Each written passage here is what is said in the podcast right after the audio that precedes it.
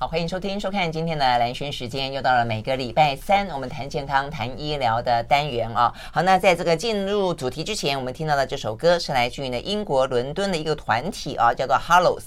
那这 Hollows 呢，呃，乐团还蛮特别的，它被归类成什么样的曲风呢？它叫做旅行跳跃。这这个名字蛮好玩的哈，呃，旅行跳跃又是旅行又是跳跃啊。但简单说，很多人喜欢他们的音乐呢，去把它用不用这样的一个归类法，用比较呃感受型去描述它，就有提到说他们的曲风带有呃相当程度的欢愉感啊，就听了以后呢会觉得很开心。但是呢，这个欢愉感的话，前面还有两个字叫黑暗的黑暗的欢愉感啊，所以就是有点点呃，应该讲说他他古有有些时候有点古怪啊，有些时候的话很有他自己的一些。特色，但是就算说是呢，呃，听起来有点暗黑啊的时候，但中间也有些莫名的啊这个欢愉感啊。好，所以总而言之呢，我觉得他们的歌曲很多哦、啊，都是还蛮不错的啊，呃，挺有味道的。好，那我们现在听到的这首歌曲啊，是他们在二零一四年的时候呢，呃，受到关注的第一首歌啊，就是这首歌叫《Dust》啊。那呃当中，因此呢，让他们呢这个乐团。就呃，这个等于是很多人啊，就得到了肯定，开始呢越来越呃，这个呃，尝到了走红的滋味。好，所以呢，我们今天呢分享给你的歌曲是来自于呢 Hollows 所演唱的《Dust》。OK，好，那呃，我们在今天的话呢，谈健康、谈医疗的单元要聊聊的是呃。更年期这件事情对于女性朋友来说的话呢，呃，是一个嗯很特别的存在。这个男人这其实男人也有哦，只是男人可能没有那么明显。所以呢，对女性朋友来说的话呢，我们过去一段时间，不管在谈一些妇科的话题，还是谈一些少子化的话题，那回过头去看啊，就是说是不是要去考虑很多的现在的女孩子在想说要不要冻卵哦，在你的整个的呃人生的置业、事业以及你的家庭啊、呃、婚姻当中，你要求取一个平衡的时候。后，如果这个时候呢，可能时间太紧迫、太忙，你是不是可以动个卵啊？但是这个事情都要去考虑到你自己本身的呃。滴滴答答的生理时钟啊，这个时程，那这个时程在更年期这部分对女性来说非常重要好，所以我们现在手上拿了一本书啊，这本书叫做呢《更年期慢老调养书》，谈的呢就是从中医的角度来看更年期、更年期前、更年期后，呃，不是只有呃可能四五十岁之后的女人有更年期的问题，也有三十几岁卵巢早衰的问题。好，所以呢从中医的角度来看，总总而言之，怎么看这一些女性的生理状况？那各自会有什么样的症状？那又有什么方式去进行调理？好，我们今天的现场邀请到的是这本书的作者，也就是喜悦中医诊所的院长啊，非常漂亮的呢这个罗佩玲医师到我们的现场来。呃，罗医师早。呃，兰萱姐早，各位听众朋友大家早。嗯，早。呃，罗医师的话呢，就院长很有这个说服力哦，就是说，如果你说，哎，我是经过中医调理，那调理成像他这个样子，我觉得应该很多人都想说，那我也要来中医调理一下哈。好，那非常开心啊，这个邀请到佩玲。好，所以我们来聊一聊，就是说，呃，其实你是从先西医的复健科转。中医嘛，啊，那中医那么长的一段时间了，特别会想要这个写这本书，讲到这个更年期是你的一个什么观察？那更年期对于女性朋友来说，中医有没有什么不一样的想法？呃，其实会写这本书一开始的发想，是因为就是从年轻开始进入就是中医界工作，其实我身边的这些病人也慢慢的，其实我们大家都过一段就是可能。开始准备怀孕啊，生小孩，然后现在其实很多也开始跟我四十几岁，然后要进入更年期了。OK，等于是跟着你一起。啊，对对对对，很多病患其实他们就在我身边，然后呃发生的就是各种的事情嘛。然后其实常常会有病人就是呃到现在这个年龄已经要进入更年期，有些他可能真的就是卵巢可能提早老化。嗯，好，在三十几岁的时候，月经就没有了，也有哈，就是我们讲说卵巢早衰。那有一些的话，可能是开始要步入更年期，然后我发现很多人都有一种有一种焦虑，他们就会开始。紧张或是担心说啊，我如果更年期停经之后，我身体会不会怎么样？对，哦，就有些人说啊，我是不是以后之后那心血管的问题啊？有些人就是会比较担心这个部分，嗯、或者是会不会就很容易很快的进入衰老的状况？嗯，然后就是可能那个青春不在，我发现还蛮多人有这个焦虑的。我我觉得更年期有点像是潜藏在女性女性朋友的人生当中的一个前方的暗礁吗？还是一个呃险滩，或是一个潜藏的怪兽？你觉得好像那个地方有点点一个暗黑势力在那个地方，好像呢。所以我觉得对于更年期的描述，确实，我觉得在在嗯没有进入更年期之前，我自己倒转到四十几岁的时候也是有啊，有就是就是因为你不知道它是什么东西，所以你就会很很担心，然后又东听西听，对，然后就开始就觉得一个是。呃，可能是容貌上面也会焦虑啦，然后再来是说更年期，你不知道说会发生什么样的一个状况。然后现在的话，因为资讯比较发达，所以你可能会吸收一些知识，那也许是正确，也许不正确的。嗯嗯，那就会更有些可能不正确的那个知识会更加重你的这种一个恐惧。嗯，所以我就想说，而且很多病人还有就他们会问说，那我除了吃中药之外，我平常可以做什么保养？嗯，或者是我在家里，我可以，我最常遇到就是他说我可以吃什么了，就是我现在有这些热潮红的症状，那我可以吃什么缓解这样子。那我就想说，那每一个病人这样子一个一个这样沟通，其实如果你能够出一本书，然后把这些内容都详细列在里面，那这样的话，其实大家在翻阅这个书籍的时候，他就可以很快速的。拿到他想要的资料，嗯，然后也可以在家做一个调养，这样子。嗯嗯，其实真的这个样子，而且我觉得透过食物来所谓的食补，这样是最方便的，而且最日常的。对，因为其实我们会讲说药补不如食补啦。嗯。好，然后食补的话，大家会想说，哎，那这本调养书里面啊，它里面有那个料理的部分，嗯，那大家想说会不会全部都是一些煮成那个中药黑乎乎的那种补汤？那有些人就很不喜欢吃补汤哦。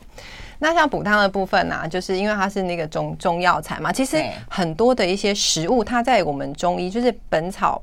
呃，备药里面啊，其实像什么羊肉啊、牛肉啊这些啊，它其实全部都是列在那个药，对，也是列在药里面哦，都有药性就是。所以我会把就是每一个那个食谱的部分啊，它可能就是会里面我会列一些就是中医它怎么样看这个食材药材，嗯，然后可能再添加一些关于营养营养学的部分，让大家你不是只是说拿这本书然后照上面的食谱去做，而是这个食材其实就。就是你在这个阶段可以多摄取的，你可以很多方式啊。有些人他可能没有下厨，但是我里面如果介绍，假如说是。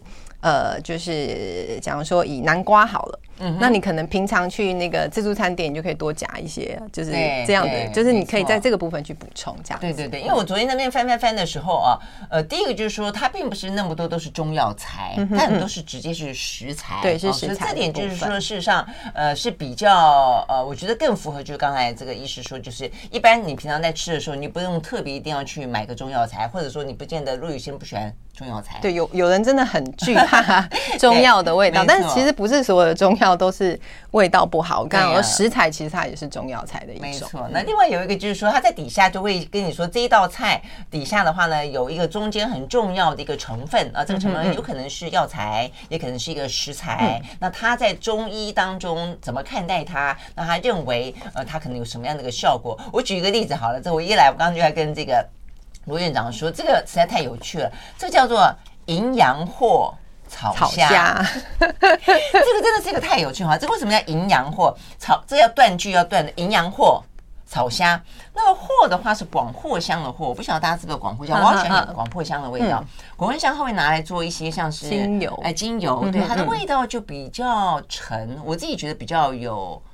他们说以前在嬉皮时代，很多嬉皮喜欢广藿香的味道，就它比较。”自自由去呃，又比较特独特啦哦。那这重点我不是要讲这个黄藿香，我要讲说它是淫羊货，淫是很淫乱的淫，阳是很淫很淫乱的阳，杨妹妹的羊，淫羊货草虾，好，所以拿淫羊货去跟草虾一起料理。对，那为什么这个植物叫淫羊货呢？太有趣了，这个名字。然后你就会看到呢，这个罗院长里面写了一个呃，这个关于营养货的故事。对，就是其实它是《本草备药》里面真的是有记载，它是关于营养货这个植物，好、哦，它的名称的来源。他说北部有羊，一日百合，食此货所致，故名哦。就是说他们观察到说，哎，北方有一种羊，它是专门吃这种草，然后吃这种草之后，他们就精力很旺盛。他说一一天可以一百次，对，所以他们就观察，哎，是吃这个植物，哎，他们觉得这个是可以提振那个性欲的部分了。那我们中医的话，其实我常常会用在助孕。就不管男生女生，因为它是可以提高我们的性荷尔蒙这个部分。所以男女助孕的话，那女生的话，如果排卵功能差，或是男生的话，就是可能在那个就是在助孕方面比较力不从心的人，其实我还蛮常会用这个中药材。哎，那所以藿草是不是都有这个效果啊？哎，藿的话不一定，像刚刚讲那个藿香，藿香它就比较是针对在中药来讲，它是也是一个药材的部分，它就是比较针对肠胃的一个部分。呃，所以是特别是像洋火的这个部分，它就是比较是针对助孕啊这个部分。然后那因为草虾，我这边也有写说，就是像那个像有一些里面有讲到呃虾子的一些营养成分，或是在中医来讲，对虾子来讲，它也是一个很好的一个营养的补充，它补充像蛋白质啊这个部分。那你就可以，如果是要。呃，不管是调荷尔蒙啊，或是助孕的话，其实这个料理其实助孕也蛮 OK 的，嗯、不是说只有更年期 才可以吃。没错，没错。所以看了以后你就发现哦，其实你有一些小知识的获取，然后你发现它的应用层面事实上也还蛮广的。因为说到底，更年期就是一个荷尔蒙的变化嘛，嗯嗯，啊，所以在这里头很多会跟荷尔蒙有关的啊。所以呢，我们从这个很有趣的淫羊藿啊，这个看起来很淫乱的羊，吃了以后呢，呃，一天可以百次啊，来开始呢拉开我们这个序幕。我们休息了呢，再回来继续聊。从中医的角度来看，所谓的更年期是怎么样个看待它的症状跟一个呃来由，为什么会是什么？我马上回来。I like e 好，回到兰萱时间，继续和现场邀请到的这个喜悦中医诊所的院长啊，这个罗佩玲医师啊来聊呢。呃，更年期慢老调养书哦，所以呢，这个看书顾名思义，你就会知道说重点是更年期，但是呢，另外的话就属于呢，呃，慢老。我们希望呢，这个老化的速度能够变慢一点，然后呢，其实可以再进行很多日常生活中的调养哦。好，但是我们一开始啊，先来聊聊就中医的角度来看更年期，因为实际上中医的观念当中呢，五脏六腑其实。跟一般西医的呃脏器观念就不太一样嘛啊，所以呢呃这个佩林医生在里面有讲到说，更年期的时候呢，心脏是怎么样的一个状况，肝脏是一个什么样的状况，肺又怎么了？但是呢，这蛮好玩的哦，很容易理解，但它对应到的其实并不是我们在西医概念中的那样的一个脏器而已哦。所以你怎么看？对，其实像呃。病人来我的诊间看诊的时候，我有时候会帮他们把脉啊，然后看一下他们身体状况。会说：“哎，你这个是心气虚啊，或者是肾气不足哦。”然后病人就会说：“那我是不是要去验一下我的肾功能啊？还是我是要去做心脏的检查哦？”那其实大家对那个中医的脏腑的那个理解可能会有一些误区哦。毕竟我们小时候学的都是西医的生理学，其实我们没有在学中医啊。就是从小到你可能，如果你没有念中医这一块的话，你大概不会很理。解中医的语言到底是在讲什么？嗯，嗯，那我就在前面的部分，我大概稍微有提一下，说我们中医在看五脏这个部分，其实中医的呃，应该是说我们的理论基础还蛮繁复的啦。但是如果你要把它全部写出来的话，就变成一本好像中医教科书。所以我就挑大概最简单，大家比较能够浅显易懂的五脏的部分，去稍微做一下解释。那其实我们五脏啊、六腑，那还有很多的一些配合啦。嗯，但是我是把比较重点的部分把它挑出来。哦，那我们女生在更年期的话，大概会有几个在心的部分会有几个表现啦。因为我们心的话，一个部分可能跟西医的心脏功能是相关的，嗯、那另外一个部分它比较是跟像呃神志啊这个部分，嗯、呃，我们讲的是或是情绪啊，或者是智慧啊、嗯、这些思考力啊、嗯、这些比较有关的。那我们讲说，如果是跟那种像心主神的话，就是会跟像睡眠啊这个部分有关系。哦所以很多女生在更年期的时候，其实她们最早出现的症状可能是睡眠问题，就可能其他月经的那个部分都还没出现，嗯、月经乱啊那些停经都还没有出现，可是它会开始先出现睡眠的问题。嗯，然后睡眠的问题，我们中医还是会分虚跟实嘛，还有分火气大的心火旺，或是心气虚，每一种表现它其实是。不一样的，好，如果是心火旺，它那是比较烦躁，然后呢，会觉得身体比较热啊，然后口干舌燥、流汗，甚至严重的话，因为我们的舌头、舌尖的那个部分对应就是心，所以特特别容易舌尖是发红的，甚至会破掉，破在舌尖这个位置啊，嘴巴破破舌尖哈。然后这种的话，它是属于火气大，你就帮它降一点火气。那如果是心气虚的话，就常常觉得很累，然后但是又睡不着。然后有些人是在床上明明很想睡觉，睡不着，然后又很容易手脚冰冷，这种是比较偏那种新气虚哈。哦，然后再来的话，还有一些，我觉得好蛮多人是这个样子，因为有些人比较是燥的，然后比较对对对，有些人是热的，也是虚的。虚的。嗯，所以我们在调讲说睡眠的话，不会是只是一种方式啊，因为很多原因都会造成睡眠的问题哦，所以可能这是一个简单的一个区分哦。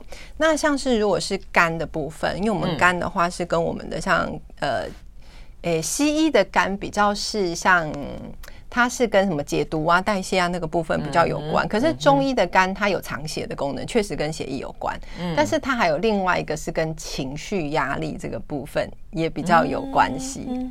所以呃，我们会讲说像什么肝气郁结啊这种，或是肝主怒啊，所以你如果肝火大，是很容易就是。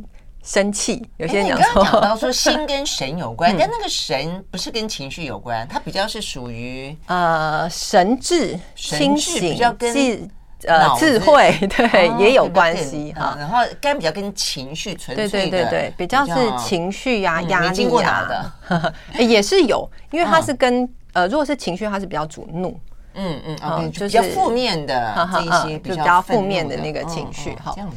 然后，所以如果在更年期的时候啊，其实我们更年期的体质最明显的，应该是说阴跟阳的一个不平衡。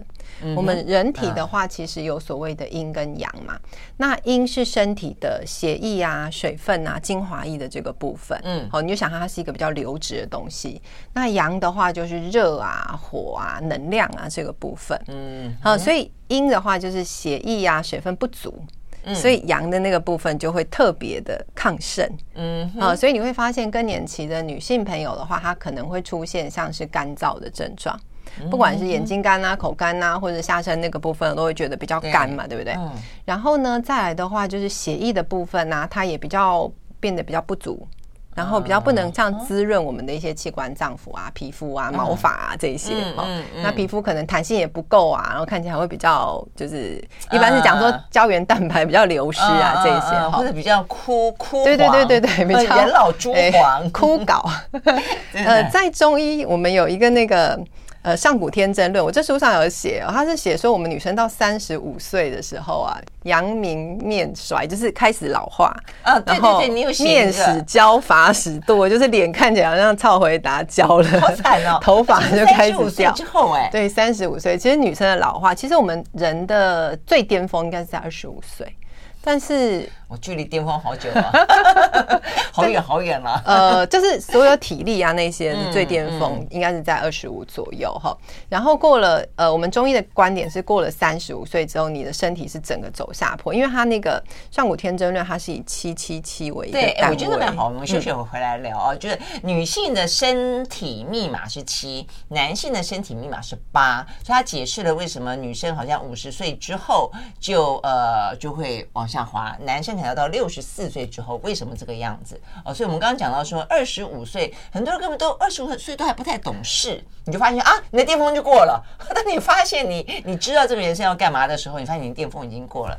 所以如果可以听我们节目早一点的话呢，实际上对你是有帮助的。我们休息，回到现场。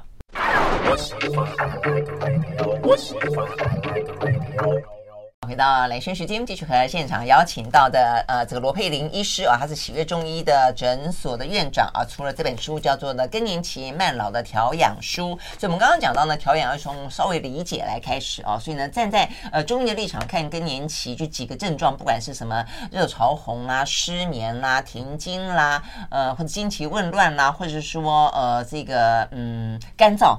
干燥，我先前我最近有点干眼症，而且我发现我身边不少朋友呢都干眼症。然后呢去看了医生之后呢，第一个他说的是可能老化，那这个当然就觉得很伤心嘛，哈。不过我也没有啦，就已经都都习惯了。再一个就是说三 C 看得多，看多。但后来又讲了一个，我觉得哎，我第一次听到这个说法。他说呢，干眼症女性居多。他说你有没有发现很少看到男生干眼症？就同龄的，假如我们都说啊五十几岁的人。干眼症就是我身边确实都是女女生，后来我就回想一下，哎，都是女生，很少看到男生。就回到我们这个今天要聊的话题，就是说，其实对女性的更年期，所谓的干，它是全身上下里里外外都干。就是所谓的水分跟血液都不足，所以哎，真的是听起来就是很很通。对，我要回答一下那个兰萱刚刚讲的，嗯、就是呃，你会发现其实男生的老化比女生慢一些。对，对，对，好，不管是你你刚刚有讲说那个男生更年期嘛，但是男生其实更年期的时间也比女生晚。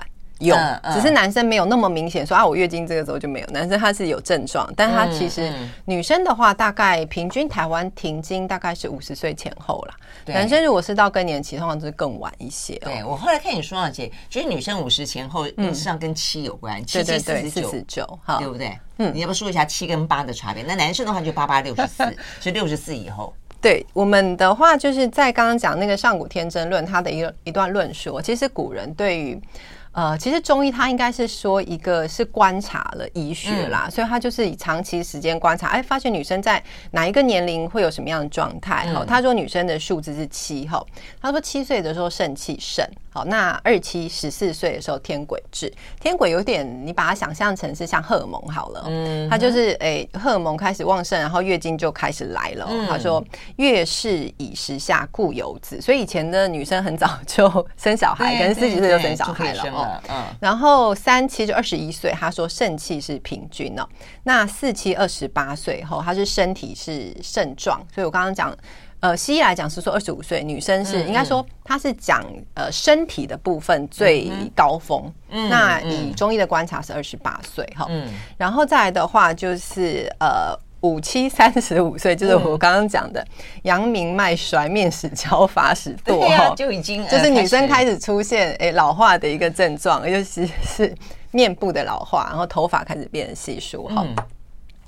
然后那六七四十二岁哦，他就是说头发会开始白。那确实很多人比较明显，大概是四十岁以后白头发变多。真的哈。然后七七的话是四十九岁哦，他是说呃天鬼劫后地道不通，故形坏而无子。哦，就是我们的荷尔蒙开始就没有了。好，那地道其实指的是产道，就没有办法再生小孩。对，讲地道不通。对，然后形坏而无子。哎，所以我觉得古人的观察实在是好。好细腻，而且很精准，就是还蛮跟我们现代人的身体状况是符合的。嗯，那我遇到的病人目前啦，就是生产年龄最高的也是在四十九岁女生。嗯，好，然后但男生的话，你会发现，我常常就是会那个，比如说我们男性的话，你会发现有些可能五十几岁、六十几岁，他都还是可以生小孩。有啊有啊，你看那个什么，不是在讲说那个诺贝尔的杨振宁，他不是跟他的妻子，一个是八十，呃，就是他的学生嘛，结婚，他。七八十岁的时候，对对也有哈，就是七八十岁的有，如果身体状况还不错的，有些男性甚至我们听说也是都还蛮晚可以生育，所以女性可以生育的时间跟男性的可以生育的时间是不同的。女生的数字是七，男生的数字是八，所以我们中医讲说，呃，他观察是八八六十四啦，就是以古书上面来讲说，男生大概是六十四岁之后。那有呃生育的状况就会变得比较差，当然有时候是有例外的，就是我们有时候会听到哎有 有些女生很老还可以生，但我们不是很确定，因为现在的生殖医学还蛮发达的。对啊，对，不过但总是有个平均数嘛。但是就男性来说，六十几岁也算也算蛮厉害。对对对对。哎，那你刚刚讲到那男性的呃更年期晚，但是你说也有，他的症状比较多是什么？男性的更年期的话，就是除了我们讲说睾固酮下降，就是可能这些就是比较是性欲这个部分的话，其实比较多的话是疲劳。就是我很多男性的那个病患来，他们其实更年期主要他们会觉得很累，然后身体的新陈代谢变差啊，变胖。然后我们这边其实女生也会啦，女生是归于像脾虚啊。然后再来的话，有一些男性的话，他们会发现，哎，他们的代谢变差，然后主要会在哪一个方面？就是他们会想说，以前喝酒。就是很快就可以，就是一下就 一下就醒酒了，对。然后他说隔天就现在都是隔天起来都是醉的很不舒服，然后觉得身体很重，然后就是精神体力比较差这一些啊，就是大概他不会很明显的像女生啊，我就是月经啊或者热潮红啊这一些，对。可是他会发现他的身体的状况，就是身体的一些功能是比较衰退的。嗯嗯嗯，所以女性真的是比较比较。复杂或者说症状比较明显，而且比较困扰，对不对？所以我们刚刚讲到几个，就是说主心、主肝、主脾，然后讲到中间有干燥、有失眠、有停经，然后像脾的部分的话，刚刚讲嘛，就是它其实跟消化有关，所以女生如果是像更年期脾虚，它就是水肿跟那个体重增加。哦。因为我们讲说脾的话，它是生痰呐，脾虚比较聚湿生痰，所以你会发现女生在更年期停经之后，那个体重很容易就，她会说啊，我都没有吃什么东西，我跟以前吃的一样，可是我体重就一直增加，真的，就是我们所谓的代谢变慢，对，代谢变差，嗯，对。OK，所以这个在中医的角度看是跟脾有关，嗯哼嗯。嗯哼，然后脾的话是跟肌肉有关啦，所以还有肌少症，就是肌肉会开始比较萎缩，嗯，所以很多方面都要开始去做调整，嗯嗯，哎，那我们刚刚讲到说，那你说年轻在四十岁以前，三十几岁也有这种早衰，那他们的原因就是属于我们刚刚讲到这一些呃。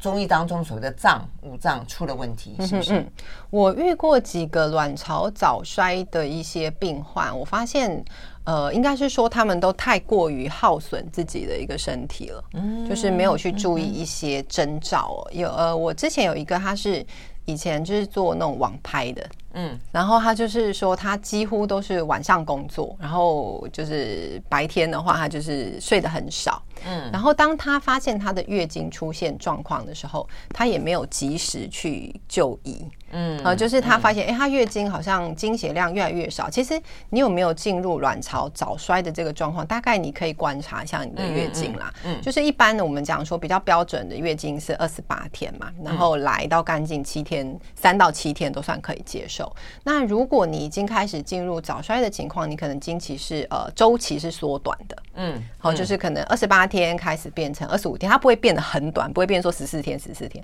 它就是比你原来的周期缩短一些些，然后过一站过一段时间，它会开始变延长。就是可能变四十天，OK，然后五十天，然后拖长之后，再长这样子。对，它会先缩短，然后再开始变延长，然后延长越长越延越长之后就到停这样子。嗯，所以这个女生她是在开始哎缩短了之后呢，然后经血量也变少了，她都没有刻，就是没有去理她，就觉得说反正我还年轻，他完全没有想到说他是卵巢早衰。然后等到他月经几乎都不来的时候，他再去看西医，他就好几个月都没有来，他去看西医，然后西医就说你现在已经卵巢早衰，你大概就是。三十几岁，然后你这辈子可能没有什么机机会生小孩，然后他才跑来，就是想说，西医跟他讲你没有办法，然后跑来找中医。那其实你如果已经衰退到一个程度的话，这应该说神仙难救了。你如果在症状出现的那个时候，就是已经开始有点乱，你去调养，你知道自己身体不对了，然后去调养，它其实是可逆的。可是当你真的到一个呃，卵巢它都已经不反应的时候，嗯，因为有些人发现，哎、欸，那我现在吃一些中药之后，有些人会，哎、欸，好像他的月经就可以恢复正常了。呃、那有些它还是一直往下，那就是看你衰退的一个程度，哦，然后是你在哪一个阶段。对，就是如果它剩余的功能还有的时候，其实你做一些不管是饮食的调养、中药，还有生活作息，然后还有一些运动，嗯，其实它是整体的配合，那它可以往。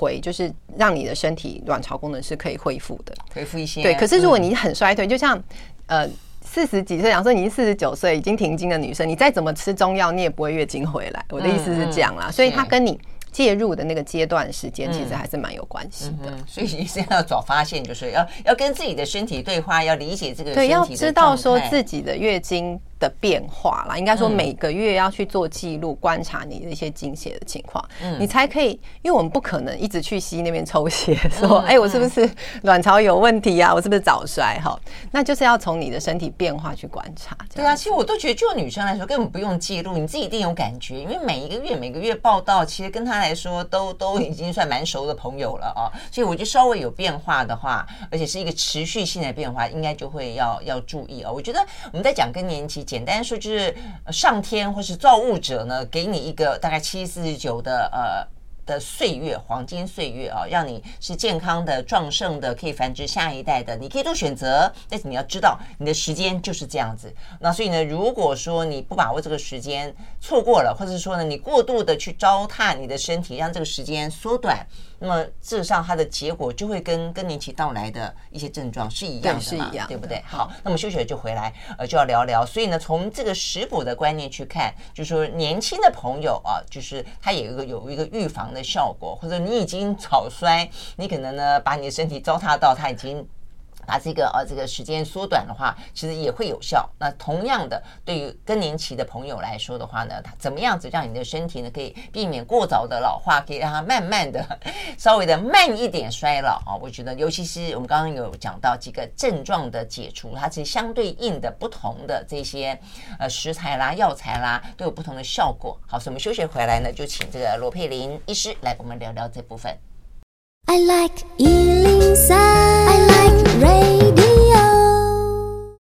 好，回到兰萱时间，继续和现场邀请到的这个罗佩玲医师啊来谈呃有关于更年期的一个话题，如何的疗养啊？那这个疗养部分的话呢，其实在这本书里面占了大概有三分之二哈，呃，就是里面有非常非常琳琅满目的这个食谱跟食补的方式啊。好，所以呢，我们就来先聊聊呃怎么个补法。呃，针对呃，可能是还没有更年期或者前更年期，或者说呢，呃，可能过度的年轻，但是呢，生理期已经紊乱了的，但是很想要生小孩，或者很想要让自己看起来一样的青春壮盛的哦，怎么样子？呃，去做。那再来的话呢，是已经 面临更年期的怎么做？嗯，对，其实我们要讲说食补之前啊，就是先要提到一个中医的观念是叫做肾哈、嗯。那我们肾的话，有些人可能会以为是肾脏那两颗器官呢、嗯嗯，其实我们中医的肾不是只有那个肾脏。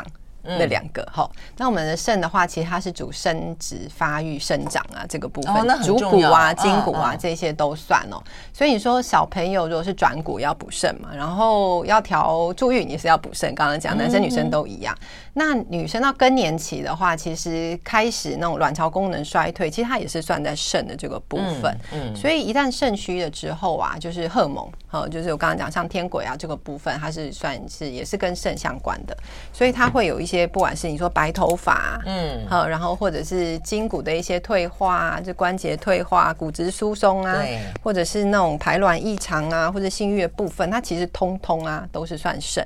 哦、那肾也还跟我们的肾脏那两颗也是有关，就是跟我们的泌尿系统。嗯、所以如果是频尿啊、漏尿这些问题哦，嗯、其实女性老化这些问题，在中医也通通都是算补肾这个部分。哦啊哦、所以这样子照理来说，如果你我们吃了一些食补补了肾之后。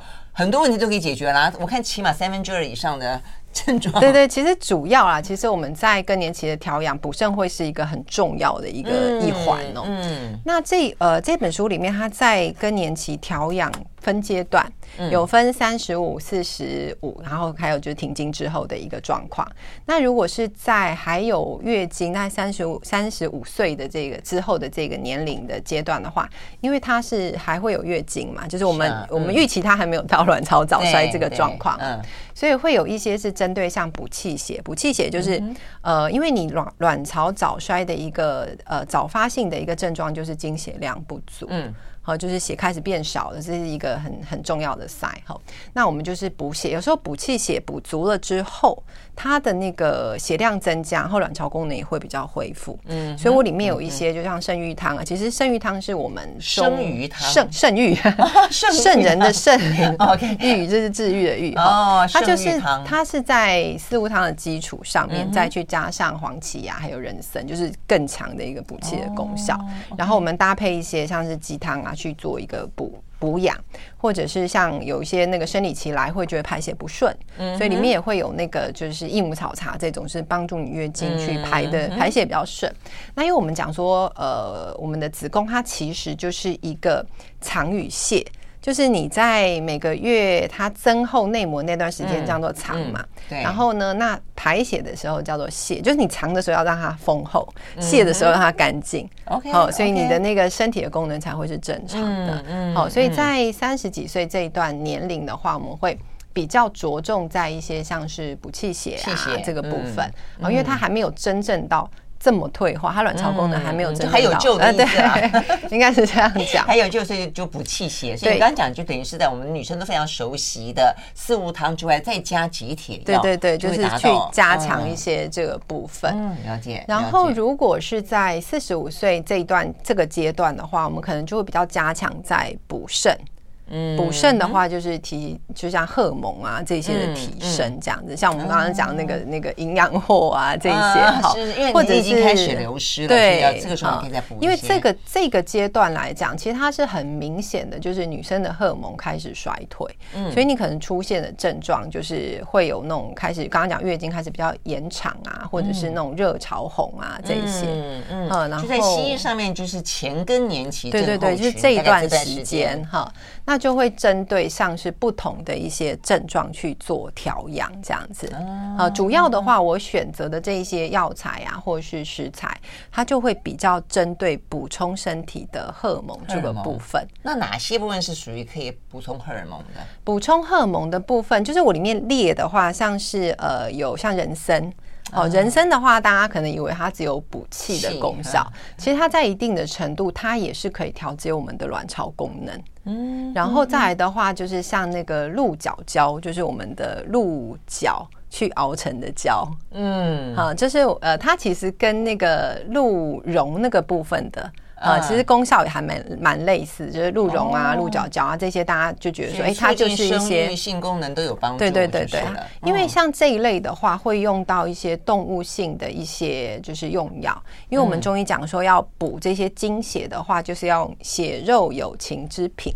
嗯，就是要一些动物性的，对，它就是可以比较补到我们一些身体像荷尔蒙的这个部分。那里面的话也有就是比较高贵药材啦，因为我觉得呃各种不要偏废啦，就是像冬虫夏草里面也有蹲成像炖炖一个煲汤这样子。所以冬虫夏草也是对荷尔蒙有帮助的。对对，它也是呃，其实有一个讲话叫做喜马拉雅威而钢。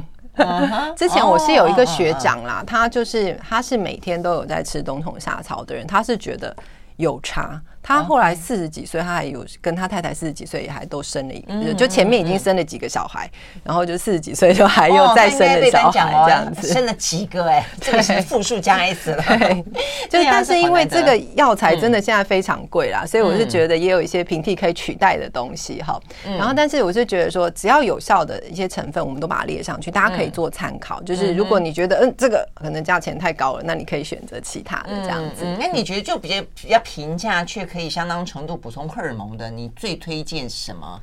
呃，其实像是如果比较平价的话哦，女生来讲啊，嗯、就是其实山药我觉得还不错。山药，因为山药的话，它本身就有一些类似像是植物性雌激素的一些那个成分嘛。嗯、然后它对女性来讲哈，就是如果你有热潮红，嗯，热潮红的女生的话，我会建议你可以吃那个生的山药。哦，好像我里面有介绍，因为我我个人对我个人很喜欢日式料理，所以它里面有一些那个就是食谱的话比较偏日式料理的部分，那就是那个山药麦饭，你要把它磨泥，因为我觉得有有人可能觉得生吃山药有点可怕，嗯嗯，磨成泥，对，然后把它拌在饭上面，可以加一点像是煎鱼酱油啊那些去调味，或者是切成那种就是块状的丝状的去凉拌，那它的话其实是养阴。所以，对于像是热潮红的人，其实吃那种呃，因为凉拌的山药它必须要是比较细的，嗯，就是呃，它的口感要是比较细，所以是那种日式山药比较适合。那台湾那种。大颗那种山药比较适合炖汤啊，它的效果也会不太一样，这样子。这样子生的效果可能会来。对生的效果的话，它补充荷尔蒙还有改善热潮红的状况会比较好一些。好，那我们休息回来呢，就进到对于那种没救的，没有开玩笑，就更年期过后了。其实基本上荷尔蒙，呃，就是你也停经了嘛，所以呢，荷尔蒙对你来说可能不是那么大的那个补充，已经没有什么呃，有点是神仙罔顾吗？不知道了啊。但总而言之的话，但是你还是有很多一些。症状嘛，有些人或者说你希望慢老，我就算没有症状了，你也希望慢老。像我就没有什么症状，但是我也希望慢慢老啊啊！那所以怎么办呢？有什么样的个食补呢？休息了，马上回来。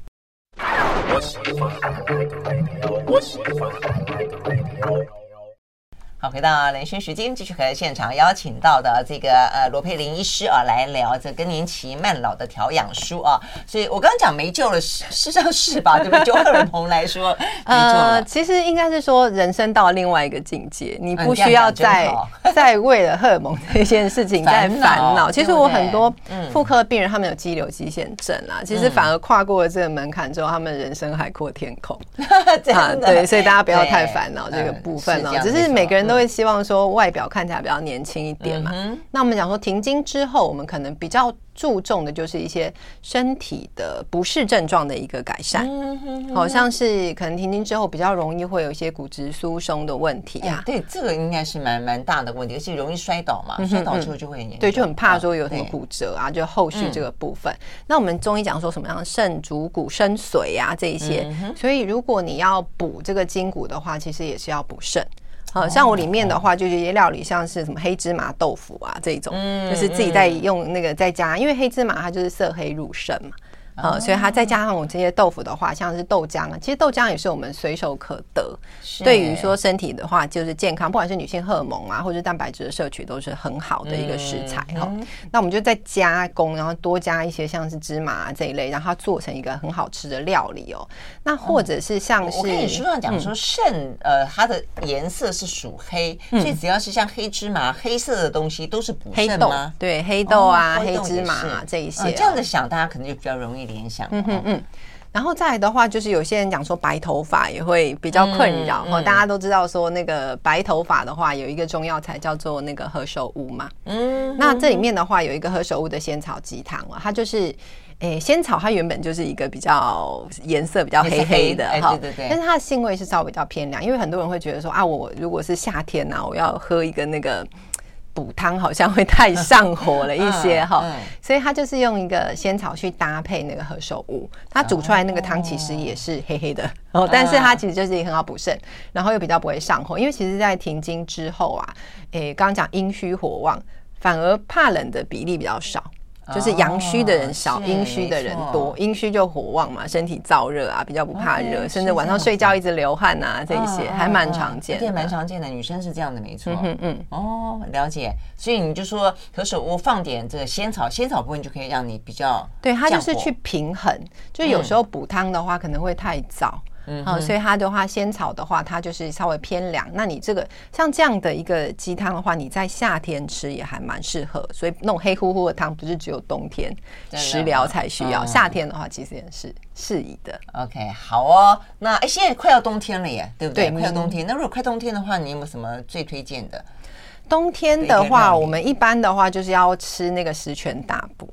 这里面也有十全大补汤，那它是不分年龄都都都是可以吃十全大补，还是说更年期？呃。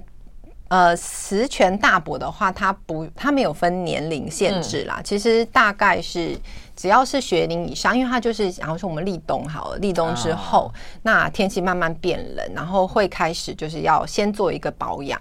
那十全的话，它里面有那个四物跟我们的那个四菌，它就是气血双补。嗯嗯调肠胃，然后又补气血，这样子，那是适量吃。那就是不管，假如说你立冬要炖一个那个补汤的话，那就是全家人啦，小朋友啊，爸爸妈妈、阿公阿妈，其实都适合的一个对一个那个汤品，这样子。好，OK，好。那所以呢，呃，这个其实这这本书里面还有蛮多的呃不同的一些食补跟药补，或者说混混在一起。呃，比方很很简单的看，比方说什么，呃。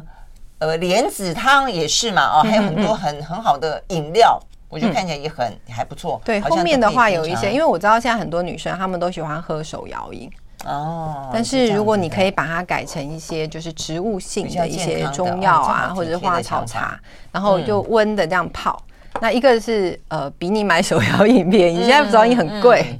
然后再来的话，其实它比较养生，它可以调整你。我觉得还蛮好的，什么红枣水、黑枣水、薄荷茶。呃，什么菊花茶？因为我里面有列说你什么样的体质可能适合什么样的一些茶饮。嗯，对。好，所以我觉得这个蛮蛮具有参考性的。好，非常谢谢呢，这个罗佩妮医师到我们的现场来跟我们分享啊，这个更年期跟慢老的调养，谢谢喽。嗯，拜拜，拜拜。